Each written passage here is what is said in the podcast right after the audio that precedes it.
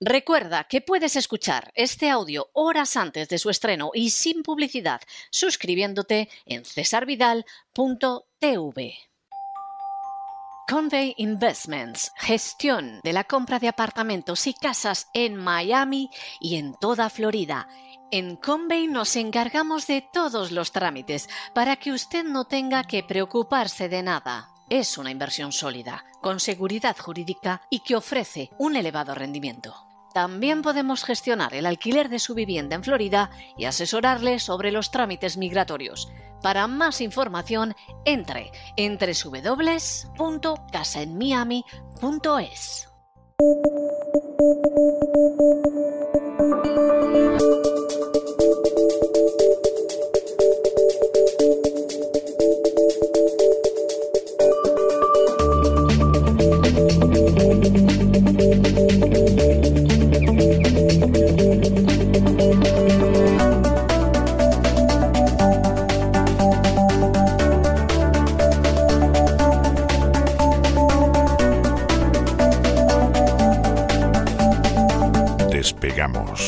Con Lorenzo Ramírez. Corremos raudos y veloces hacia nuestro avión, atravesamos el umbral, nos tiramos en plancha sobre los asientos, nos abrochamos los cinturones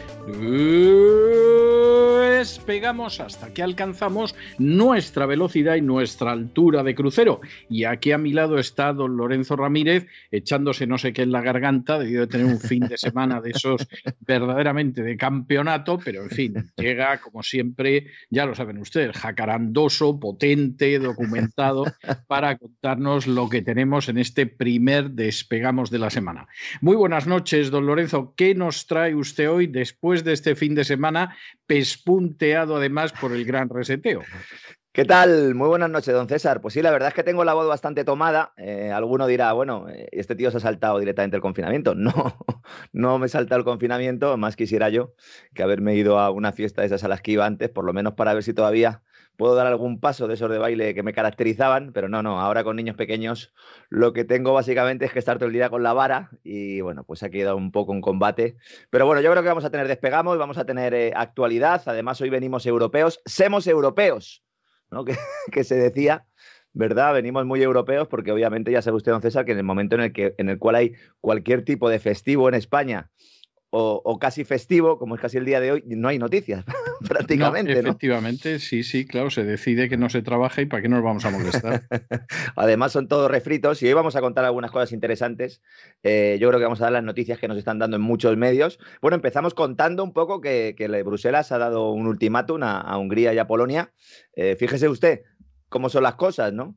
Se plantea la aprobación del presupuesto plurianual necesario para el rescate europeo el famoso rescate covidiano. Hungría y Polonia dicen que no, como hace falta que sea unánime la decisión, pues entonces se paraliza y claro, como la Unión Europea ve que Hungría y Polonia no se bajan del burro, pues dicen, bueno, vamos a intentar cambiar la ley para que se pueda aprobar por la puerta de atrás, ¿no? Que es básicamente lo que se va a hacer, ¿no? Entonces, eh, le han dado 24 horas de ultimátum a, Hungría y Polonia, la propia Unión Europea, y mientras pues han anunciado que exploran las opciones legales que permitirían sacar adelante este fondo europeo, insisto, sin el visto bueno de estos dos países y lo que se está planteando es más eurobonos. Eh, fíjese, don César, ¿no? Cuando eh, muchos siguen pensando que no existen esos eurobonos, existen porque ahora mismo se está emitiendo deuda pública europea para financiar el SURE, que es el, programa de rescate eh, de ayudas para el desempleo, este del que España pues, también ha recibido una parte que básicamente pues, se la ha fundido ya en, los ERTES en lo que llevamos de, COVID. Y lo que se va a crear es un sistema de avales nuevo para que Bruselas pueda emitir deuda similar, se salte en la normativa y luego ya, cuando Hungría y Polonia pasen por el aro, que todos pensamos que acabarán pasando por el aro, aunque puede pasar cualquier cosa, pues entonces se modificaría la estructura. Claro, ¿esto porque es importante? Porque en teoría a partir del 1 de enero se va a empezar a recibir la primera parte de estas ayudas, que como siempre digo, para España en el primer paquete nos caerían 27.000 millones de euros que ya están incluidos en los presupuestos y que todavía no sabemos ni si los vamos a recibir. ¿no? Pero comenzamos una semana fundamental en la que el Banco Central Europeo va a ser protagonista ya que todo el mundo financiero pues espera que en la próxima reunión del Consejo de Gobierno, el próximo jueves, Christine Lagarde pues anuncie algún tipo de ampliación del plan de compra de activos con el que mantiene a la eurozona con respiración asistida. Este es el verdadero rescate. Entonces, a mí me gusta mucho insistir en esto, porque hay gente echando cuentas y dicen, bueno, pero si con los 140.000 millones estos de la Unión Europea que nos van a dar en los próximos años no tenemos ni para pipas, obviamente, obviamente. Aquí lo importante no es eso, sino la respiración asistida del Banco Central, ¿no? Que está evitando la quiebra de países que como España o Italia pues no podrían hacer frente a sus pagos sin el respaldo del Banco Central. ¿no? Y claro, aquí lo que es noticia es que los malos datos económicos del cuarto trimestre en el conjunto de la eurozona pues constatan que a pesar de la propaganda lanzada por los medios de comunicación y los gobernantes a los que sirven respecto a la llegada de las vacunas del COVID, pues la recesión ha venido para quedarse y por ello y siguiendo el camino marcado por Draghi, pues Lagarde va a dar un nuevo impulso a su plan de compra de emergencia pandémica. Y como siempre digo, me encanta, lo mejor es el nombre. Plan de compra de emergencia pandémica. Es, algo tremendo, sí, sí. Ya no es emergencia climática. por, cierto, el que viera el gran reseteo se sorprendería el domingo en los telediarios, todo el mundo hablaba de comer hierba e insectos. ¿Qué ha pasado, César? Es que nos están viendo los editores de... Sí, sí, sí, sí. Eh, eso es, no, no, es así, nos están viendo y además yo le adelanto que hay suscrita gente que luego utiliza el material del gran reseteo. Ah, directamente. Directamente. Ah, muy bien. Hombre, eso explicaría eh, que yo no tengo una bola de cristal, porque algunos dicen, bueno, ¿cómo lo sabías? No lo sabía, obviamente. Yo, nosotros tenemos una estructura de temas que vamos haciendo, ¿no? Y además, obviamente, no se hacen en un día, hay que ir trabajándolos poco a poco, teniendo en cuenta todos los datos que aportamos. Y la verdad es que eh, es increíble, ¿no? Cómo, cómo, han tardado tan poco en enseñar la, la, patita, ¿no? Bueno, será el jueves cuando conozcamos los detalles eh, de la ampliación de este plan. En principio, se va a extender hasta finales de 2021. Apúntense esa fecha. Finales de 2021 es cuando puede venir el tío Paco con las rebajas. Porque a partir de ahí ya Alemania suponemos que estará mm, medianamente bien. Francia estará ahí al lado de Alemania, pues eh, eh, con todas las ayudas públicas y todo lo que haya metido por lo menos dopado para poder afrontar la era post-covidiana o la nueva normalidad o este nuevo mundo que pretenden que a partir de 2023-2024 empiece hasta 2030. Va a ser un mundo que va a durar poco. sí, sí, la verdad es que no, ni una década, vamos. Es muy posible. Si sale todo bien, ¿eh? ¿eh?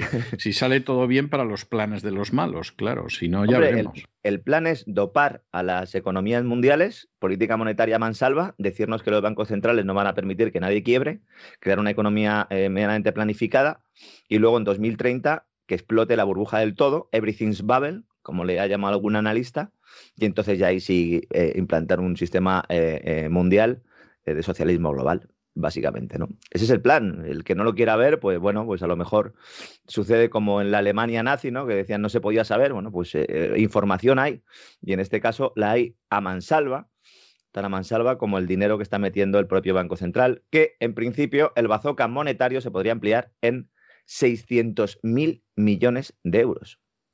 600 mil millones de euros de dinero para comprar deuda pública y deuda de empresas Estamos hablando ya de que el programa este de compras de emergencia se situaría en 2 billones de euros.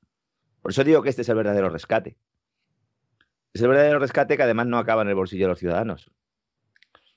Porque el dinero del rescate que va a entregar eh, el del fondo del Recovery Fund a España, obviamente, pues es difícil que acabe en el bolsillo de algún ciudadano. A lo mejor alguno le salva el empleo, pero en este caso no. En este caso estamos hablando de dinero que se utiliza directamente para financiar el gasto político, la grasa política y en buena medida también pagar las pensiones, ¿eh? también hay que decirlo, ¿no? Yo, la verdad es que es increíble que el euro todavía muestre fortaleza respecto a otras divisas. Usted me lo pregunta, obviamente es, es algo, Es algo milagroso, o sea, es una de esas cosas que tú dices, yo, yo es que verdaderamente que no, no lo comprendo.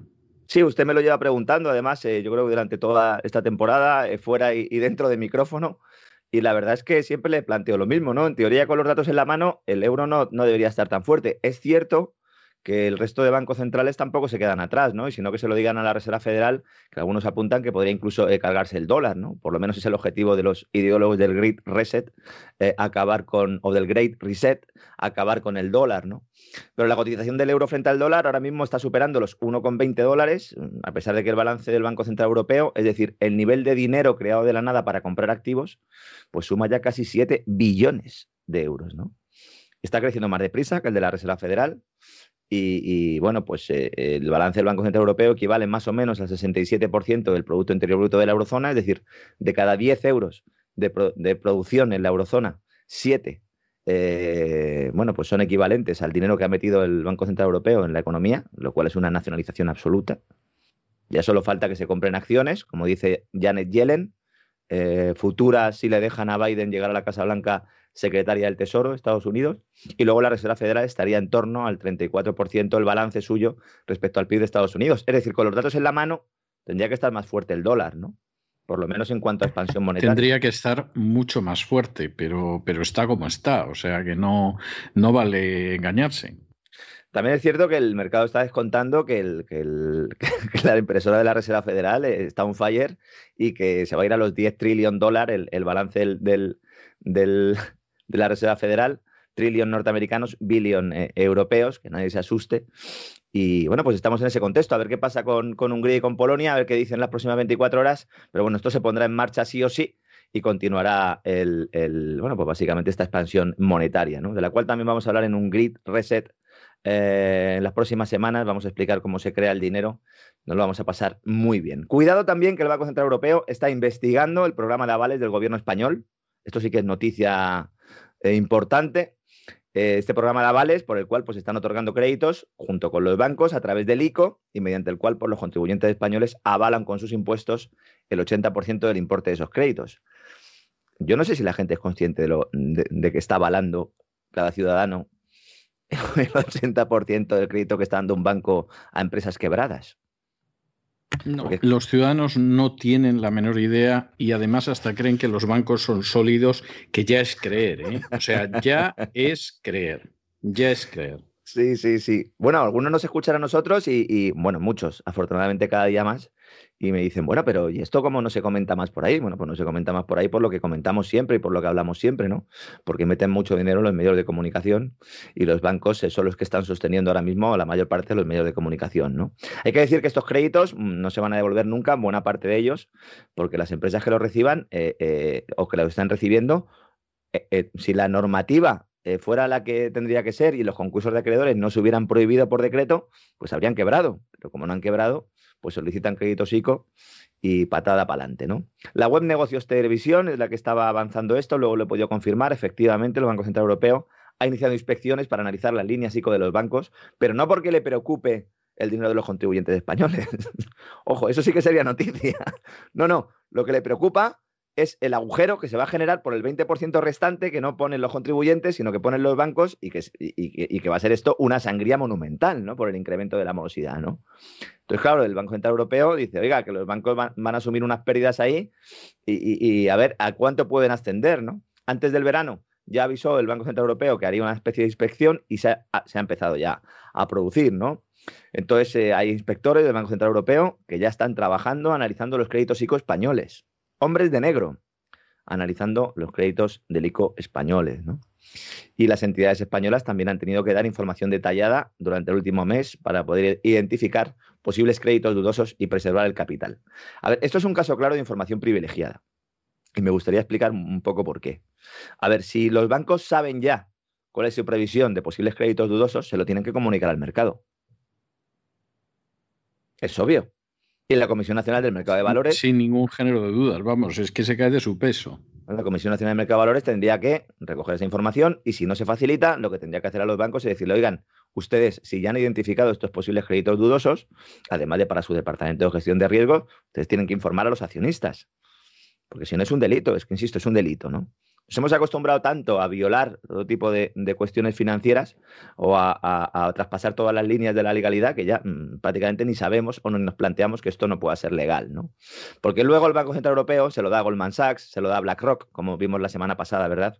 El inspector jefe que llamaba por teléfono. Fíjese usted, ha habido contestaciones de algunas fuentes del Banco Central Europeo que dicen que, bueno, que eso tampoco es tan raro, que Draghi también llamaba al personal. Digo, pues vaya, pues vaya explicación. No, consuela mucho. Eso, eso es de esas cosas que te consuela.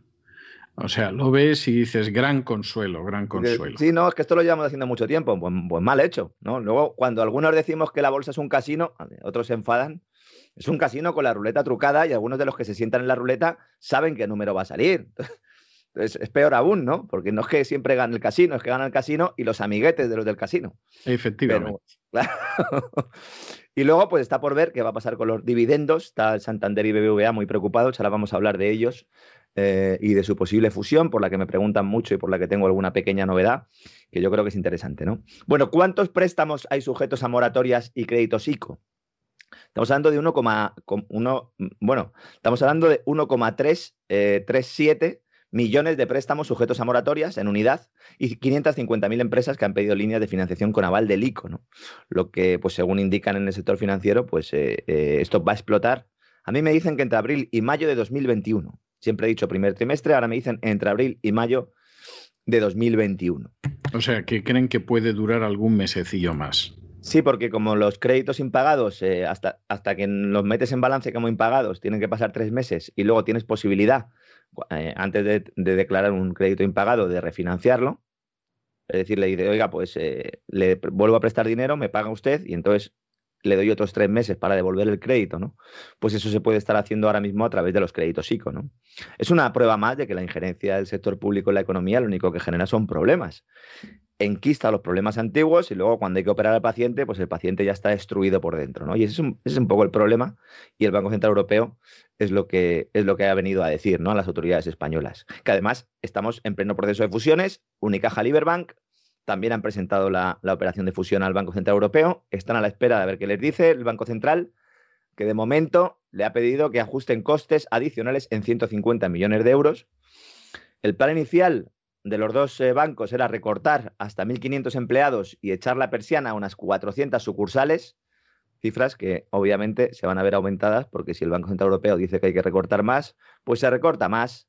El, en bolsa todo va estupendamente, le echamos la culpa a Europa y aquí paz y después gloria. Es decir, aquí todos ganan menos el accionista y el depositante de Liberbank y de Unicaja, que verán cómo su banco pues eh, le deja de dar servicio en el caso de los depositantes, porque habrá muchos empleados que desaparezcan y sucursales también, y en el caso de los accionistas, pues bueno, porque al fin y al cabo es pan para hoy, hambre para mañana. Yo sigo diciendo, uno puede dejar de comer, eh, pierde peso y un día pues se muere de hambre hecho un esqueleto, estupendo. Efectivamente, efectivamente. Sí, sí, sí. Claro, pues, ¿qué va a pasar con.? O, se queda perfecto y con un lacito para que le compre otro, ¿no? Que es, yo creo que al final lo que va a pasar, porque el Banco de España quiere que todas las pequeñas entidades financieras herederas de las cajas de ahorros, como son Unicaja y Liberbank, pues se unan. Está intentando convencer a Sabadell de que haga de mm, la operación, que haga de pez grande, en este caso, como Oliu lleva semanas diciendo que ellos son un pez grande, que ellos en la fusión con BBVA no iban a ser comprados, que iba a ser una fusión entre iguales, etcétera, etcétera, pues eh, lo que le han dicho, ah, sí, pues mira, pues te quedas con todas las cajas de ahorro, que luego ya cuando te las hayas quedado tú, o con los bancos herederos de las cajas de ahorro, que cuando te las hayas quedado tú, pues ya te organizaremos una fusioncita y entonces ya desaparecerás tú del todo, ¿no? Alguno ha bautizado este proyecto como Operación Bankia 2. La verdad es que es parecido, ¿no? A lo que sucedió con Caja sí, ¿no? Sí, sí, sí. Da eh, un cierto airecillo. Sí, se coge un montón de entidades, se meten en el balance de otra y tal. Tenemos allí a Oliu un poquito más y luego pues le damos pasaporte. No estamos hablando de Abanca, de Cuchabank, de Unicaja, de Ibercaja y de Liberbank, ¿no? Lo que pasa es que, claro, cada uno de estos tiene sus planes. Abanca va sobrado. Abanca es del, del venezolano Escotet, que el día que le hagan una inspección a banca sobre dónde ha recibido el dinero, también igual nos llevamos alguna sorpresa. Porque el propio Escotet, aunque a banca lo niegue por activa y por pasiva, hay internet, hay hemerotecas y ahí ha habido financiación al régimen chavista. Se pongan como se pongan. Sí, sí, sí, sí. Que se pueden poner como se pongan. Sí, pueden, decir lo que quieran, cantar la traviata incluso si les apetece. Lo digo porque yo una vez escribí un artículo denunciando todo esto y, al final pues tuve que, acudir a algunas fuentes y demostrárselo porque decían, bueno, pero es que entonces Chávez no era malo. Digo, bueno, eso ya es otra cosa, eso ya es, eso ya ustedes lo analizan como quieran, pero que eh, el millonario venezolano, eh, bueno, pues ha, puesto dinero, como todos, dirá alguno, pues sí, seguramente como todos, pero está claro, ¿no? Luego el caso de Cuchabán, que yo sigo pensando que es un, que es un banco eh, pues bastante bueno, teniendo en cuenta lo que tenemos en España claro, si el PNV termina de meter sus manos ahí, pues complicado, ¿no? Que Cuchabank solo piensa en el BBVA. Esto es otra operación que también me han negado por activa y por pasiva y que ahora mismo está en todos los periódicos como algo posible. Yo no entiendo cómo mienten tanto los, los miembros del Departamento de Comunicación de las entidades financieras. Y luego el caso de Ibercaja, que es la caja aragonesa, que está bajo el paraguas de César Alierta. Eh, bueno, de hecho yo creo que está Pizarro. Ay, yo creo que ha vuelto Pizarro. ¿Ha vuelto Pizarro? Sí, yo creo que sí. Yo creo que tiene algún cargo ahí de. De, algo. En, el consejo, sí, o como asesor independiente o alguna cosa de estas. Pizarro, que debe tener una cantidad de años increíble, que es bastante discutible como gestor y que es incombustible. ¿eh? Gobierne quien gobierne es incombustible. Sí, sí, sí, él siempre ha estado ahí, ¿no? Y, de hecho, bueno, pues eh, al final le engañó el que ha engañado a todos, ¿no?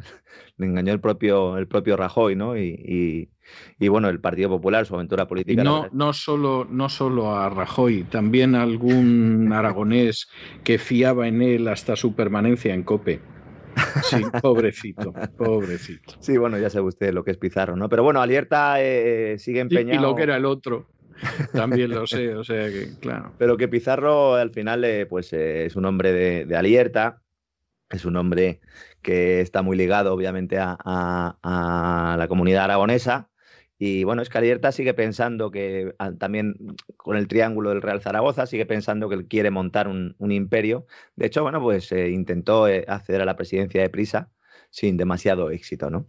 Entonces, bueno, tenemos este contexto. Eh, eh, Unicaja y Liberbank, además, están en pleno proceso de fusión, como acabamos de comentar, y luego está el lío de BBVA, porque lo de BBVA es tremendo. Ahora resulta que el consejero delegado de BBVA, Onur Gens, nos hemos enterado de que fue uno de los que dinamitó las negociaciones de fusión con el Sabadell.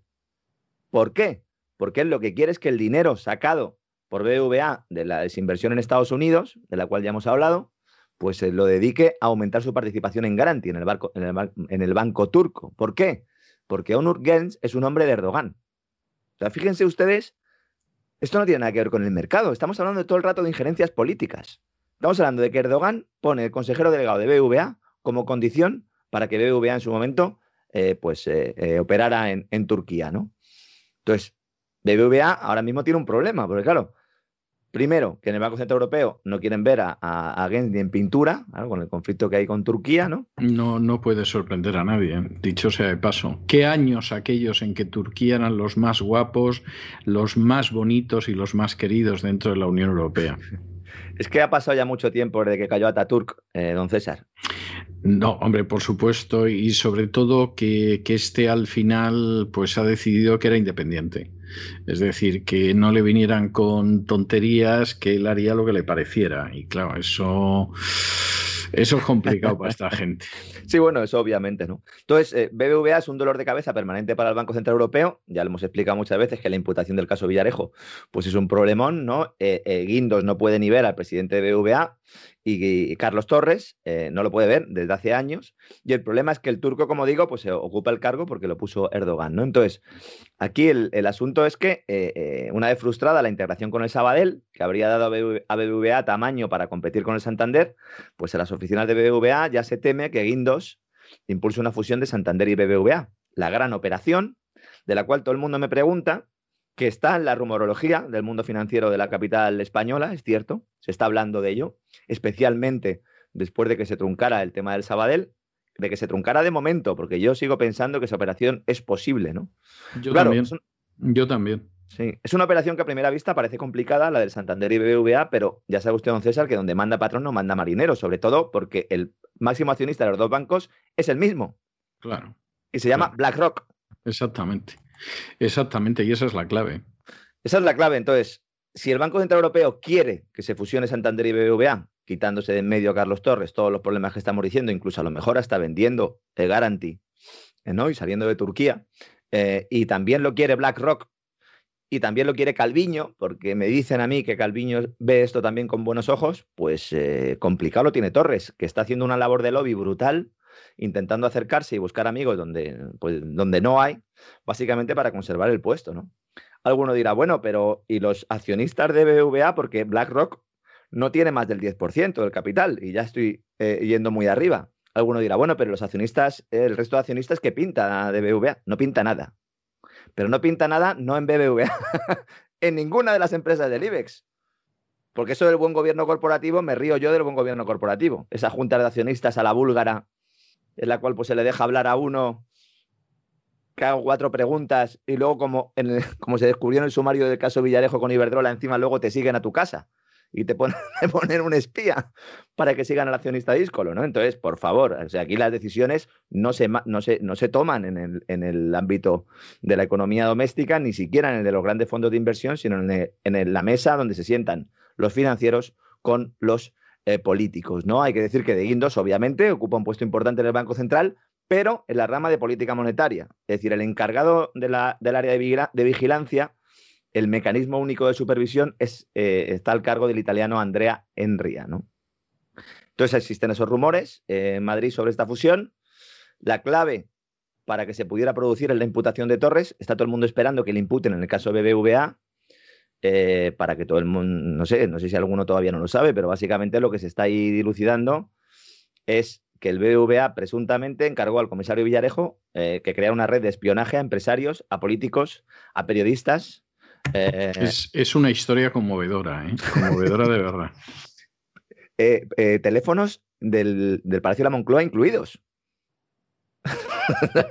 Porque claro, algunos que dicen, bueno, el Villarejo este es un piernas, este es un bueno, pues yo no sé si será un piernas o no, pero si tú consigues espiar a tanta gente, ministros incluidos, gente de la oficina económica de presidencia del gobierno, con los famosos maletines esos israelíes que conocerá usted, don César, que, eh, bueno, pues eh, directamente pueden eh, intervenir cualquier comunicación telefónica a, a 200 metros de, distancia, ¿no? No hace falta pinchar nada, simplemente te pones allí en un coche y a otra cosa mariposa, ¿no? La pieza tiene un total de 14 imputados, entre ellos el banco y varios exdirectivos, incluido su expresidente Francisco González, por cohecho, descubrimiento y revelación de secretos y corrupción en los negocios. Claro, aquí el problema es que Torres es un hombre de Francisco González, ha ido variando su posición pública en esta crisis, primero haciendo una defensa férrea de su antecesor, porque así se lo encargó de su antiguo jefe, y luego cuando ya imputaron a Francisco González, pues desmarcándose un poco de sus actuaciones, ¿no? Pero es un delfín eh, de, de, FG. Eh, le llevó mucho tiempo a FG convencer al Banco, al Banco Central Europeo de que Carlos Torres podía ser el presidente del banco, porque hay que convencer al regulador. Su sustitución eh, o su subida en, en el escalafón de BVA fue muy precipitada, lo cual ha hecho a muchos sospechar, entre otros a, parte de la acusación de este caso, que Torres sabe, mucho más de lo que está diciendo. Y yo cuando hablo de esto, mm, creo que la conclusión es clara. Si no se enteró, se tiene que ir. Y se enteró, se tiene que ir para la cárcel. Lo que no puede hacer es quedarse de presidente del banco a, mí, a mí eso me parece que es de sentido común, ¿qué quiere que le diga? O sea, me parece que se cae de su peso. Claro, yo cuando hablo con gente del entorno de, de Guindos, pues me dicen, tú le das mucha caña, pero en esto lleva razón. Digo, pues sí, lleva razón, hombre. Otra cosa es que él lo haga por cuestiones personales y tal, que ahí ya no voy a entrar, ¿no? Pero efectivamente, entonces, ¿es posible que se produzca esa fusión? BBVA Santander, es posible. Si no se produce ahora, yo veo difícil que se produzca en otro momento, porque es que ahora eh, la ocasión la pintan calva, que se dice, ¿no? Porque claro, tienes al banco imputado, al consejero delegado eh, eh, turco que no le puede ni ver el Banco Central Europeo, la operación turca de Garanti que ha sido un fiasco, el propio Carlos Torres que puede acabar imputado. Bueno, pues yo creo que es una, es, un, es una vía muy buena. La otra opción que se maneja o que se está manejando en Moncloa, de la que pocos hablan, pero que es así, es la fusión BBVA eh, Santander Cucha, eh, Sabadell Cuchabank, que sería la forma en la que el PNV, como hemos contado varias veces, pues recuperara parte del control del banco. ¿no? En todo caso, ya ve, don César, que aquí eh, todo es política. usted hablaba antes de que algunos piensan que el sector financiero español está en buen estado. Bueno, pues no sé cuánto a cuánto está ahora la hora de psicólogo, pero que, se lo haga, se lo hagan mirar. tendrían que hacer bien. Lo mismo se han tomado la pastilla equivocada, ¿eh? O sea, yo no, no, no descartaría eso. Vamos, pensar eso es que me parece una locura. Igual se han puesto una locura. O, o, cualquier cosa. Cualquier cosa, cualquier cosa. Ahora están tan de moda, ¿no?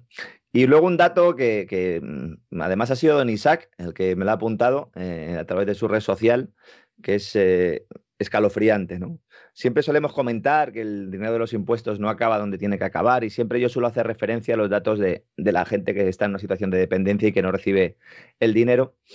Y bueno, pues básicamente en lo que va de año han muerto 51.540 personas esperando el dinero de la ley de dependencia que lo tenían concedido sin que se lo, sin que se lo hubieran ingresado en sus cuentas. Cada nueve minutos muere uno.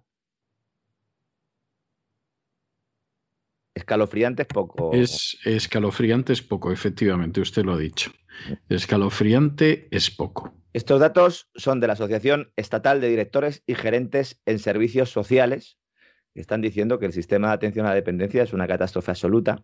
Por eso cuando nuestros oyentes vean titulares diciendo que se amplía la dotación para la dependencia, es todo falso. Es todo falso porque si hay un dinero que tendría que salir obligatoriamente de las arcas públicas es este. Es que no puede ser que se suba las pensiones y que no se entregue este dinero para las a la dependencia, aunque en muchos casos son el mismo colectivo, pero es por poner un ejemplo. No se puede subir el sueldo de los funcionarios, nada, si hay gente muriéndose en su casa porque no recibe el dinero que tiene ya concedido. Entonces, todo lo que nos digan del sector público yo creo que se lo tumbamos con este argumento y esto debería ser algo que, exigiéramos todos los ciudadanos porque precisamente los impuestos deben ser para los dependientes. Yo alguna vez he planteado aquí, porque mucha gente me pregunta, bueno, entonces tú qué modelo propones? Bueno, pues yo propongo un modelo en el cual se pague un diezmo, un 10% de los ingresos y que ese dinero sea para los que no pueden vivir sin ese dinero. De verdad, para los dependientes, para las personas que tienen discapacidades severas, para ayudar a los familiares de estas personas para que puedan tener un, trabajo fuera de casa. Mucha gente necesita una atención profesional, la mayoría de ellos. Para esto tendría que servir los impuestos, no para darle dinero a uno porque eh, hace la campaña agrícola eh, tres o cuatro meses y luego ya no trabaja más en todo el año, ni para mantener un sistema de prestaciones por desempleo como el que tenemos, que no es que lo tengamos muy alto y que la gente viva fenomenal en España, pero obviamente las prioridades tienen que ser las que son no cambiar el catering del Falcon, no subirse el sueldo los, nuestros queridos políticos, no tener una tablet y un teléfono nuevo cada vez que comienza una legislatura. Son cosas elementales. Y animo a todos nuestros oyentes que estas navidades, cuando estén con sus familiares, que siempre está el cuñado tonto, que siempre está el cuñado tonto, yo no sé cómo es esto, pues se lo Yo tampoco, yo tampoco, pero, pero parece que es algo típico de la cultura española, ¿eh? igual que la giralda y las meninas, el, el, cuñado tonto es, es algo indispensable. ¿eh? Allí no hay, allí en Estados Unidos no hay cuñado tonto, no, no se lleva. No, no, en absoluto, que va, que va, es que lo desconocen. O sea, la figura del cuñado tonto es desconocida, no, no. O sea, es de esas cosas que cuando tú se la cuentas a un norteamericano te mira con cara de circunstancias porque él piensa que te estás burlando de él y no le estás, le estás describiendo un tipo nacional, vamos, de, de mucha más relevancia que Don Quijote o la Celestina. También le digo que alguno, más de uno aquí en España, ha lamentado que se haya permitido finalmente que se pueda viajar en Navidad y reunirse en familia, porque era la excusa perfecta para no ir, ¿no? Sí, yo lo sé, eso también me consta. O sea, me consta que hay gente que pensaba que iba a pasar unas Navidades felices por primera vez en muchísimo tiempo, librándose del cuñado tonto de turno. Y a veces son en plural incluso, ¿eh? Y, efectivamente no es el caso y me consta que hay gente que, está llorando con esa historia. ¿eh? Bueno, yo siempre recomiendo tener eh, whisky del malo. Básicamente es, la mejor forma. De... no, no, no, estoy nada seguro de que eso las cosas. Don César, esta mañana leía, eh, se, ha, se, ha, disparado el consumo, bueno, la compra de alcohol un 27% desde la llegada del COVID para que también nos hagamos una idea de cómo nos está afectando esto en, nuestras cabezas, ¿no? Bueno, esto, esto era sabido y es bien lamentable, pero, pero bueno, yo de todas formas tengo muy claro que esto no, en fin, es, es uno de los efectos colaterales y uno de los efectos durísimos. ¿eh? Bueno, en todo caso, yo creo que algunos países, eh, Alemania también lo, bueno, se ha informado hoy, la agencia EFE comentaba que Alemania se plantea endurecer las restricciones vigentes justo antes de las Navidades. Yo creo que vamos a ir a, también a un poquito más de, confinamiento, sobre todo porque luego cuando venga la famosa tercera hora de la que todo el mundo habla, yo no sé, la verdad es que, que compren todos lotería porque todo el mundo sabe ya lo que va a pasar, pues esta tercera ola que llegaría en enero o en febrero, pues seguramente como nos van a echar la culpa a nosotros por habernos portado tan mal. Pues Exactamente, o sea, ha habido tal dispendio de Navidad que claro, llega la tercera ola, ya nos avisan de la tercera ola antes. ¿eh? O Claro. de estas cosas a mí me parece vergonzoso. ¿Te gusta que los epidemiólogos dicen que solo ha habido una ola? Hay una ola y luego llega la enfermedad y entonces, bueno, pues en función de lo que nos creamos los datos, pero bueno, en principio, luego hay por ciertos repuntes, eh, ciertas variaciones, pero no hay distintas olas, solo hay una ola que es la, que nos va a llevar a todos por, por delante, si no físicamente, mentalmente, como no estemos un poco espabilados, don César. Sí, yo personalmente tengo mis dudas sobre las olas y todo lo demás, pero, pero en fin, esta, esta es la historia que hay. No, Usted en Miami no le puede dar surf, puede surfear la ola, ¿no? Allí... Eh, se supone, se supone, porque, porque desde luego, vamos, yo lo de la ola ya adelanto que no me lo creo yo ni de broma. O sea, es que, es que se lo digo de todo corazón. O sea, todo esto me parece una tremenda estafa. A medida que pasa el tiempo cada vez me parece más una, una estafa. Más evidente, por lo menos, sí. Sí, y, sinceramente me pone malo todo esto, pero, pero vamos, lo de la ola, no. Eh, yo creo que la última ola en la que creí era en la de Rocío Jurado, cuando cantaba aquello de como una ola. O sea, yo, yo creo que es lo más, lo más, lo más que, que yo he llegado a, a esa ola y, y pare de contar. ¿eh? O sea, pues le están preparando la, la camita, se la están preparando a Juan Carlos, ¿eh? Para volver en Navidad. Ah, sí. Sí, sí, que quiere volver eh, a, España en Navidad. A casa por Navidad. Y es el almendro, el, el, rey pues, emérito. Pues lo tiene, lo tiene claro, ¿eh? O sea, yo, yo comprendo que quiera volver a, casa por Navidad, o sea, yo, yo eso lo entiendo, ¿eh? De verdad que lo entiendo, pero yo si fuera Juan Carlos me lo pensaría, ¿eh? Pero que digo yo, este hombre se ha, pasado de viaje toda su vida, ¿no? Por ahí cazando cabras montesas, cazando también eh, otras cosas que no eran cabras, ¿no? Y, ahora, y ahora que está preocupado por volver, bueno, pues ya date unos viajes, hombre, si, si seguro que, le guardan la cuchara en más de un sitio, ¿no? Pues sí, en principio No me cabe la menor duda. No, yo comprendo, vamos a ver, si yo comprendo que efectivamente, eh, en fin, eh, se pasa muy bien en España y seguramente hay sitios donde, donde se debe de aburrir como una ostra. O sea, vamos a ver, yo todo eso, yo todo eso lo puedo entender. ¿Eh?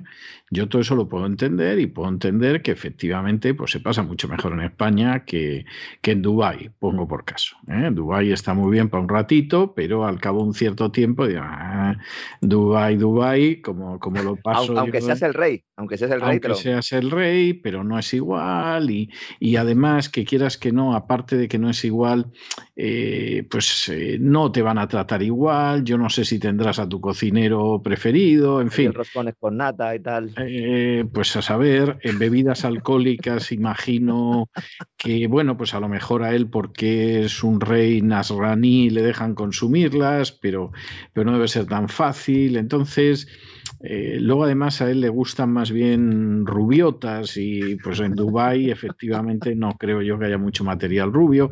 Entonces, son cosas que yo comprendo que quiera volver a España, sinceramente, y además supongo que se acordará de, su hija mayor, que parece que es con la que se lleva mejor, por no decir casi con la única con la que se lleva, y punto. Yo, yo todas esas cosas las entiendo, pero yo creo que es arriesgado. O sea, yo creo que no está el momento para ese tipo de historias, ¿eh? y que es una situación peligrosa y él verá lo que hace. O sea, es como todo. Usted verá lo que hace, señor, porque, porque aquí nos podemos llevar un susto enorme, pero a mí me parece que son de esas cosas que, son, son para pensárselas. ¿eh?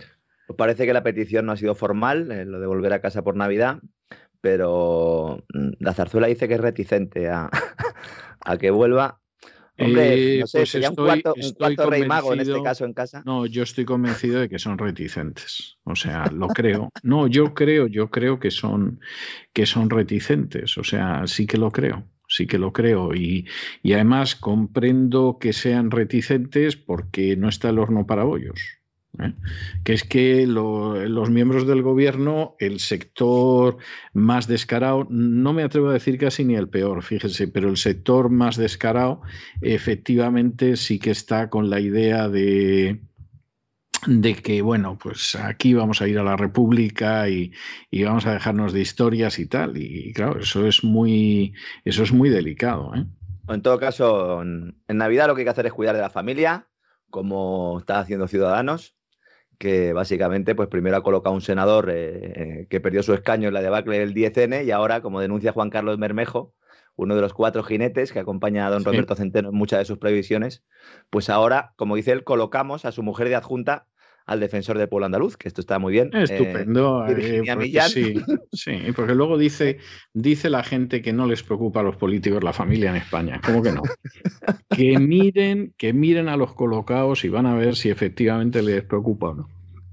Va de mujeres eh, esto de Andalucía, porque Moreno Bonilla, su mujer, sigue siendo la gerente de la, empresa de farmacia que repartió las máscaras a, a las personas mayores, ¿no? Las mascarillas.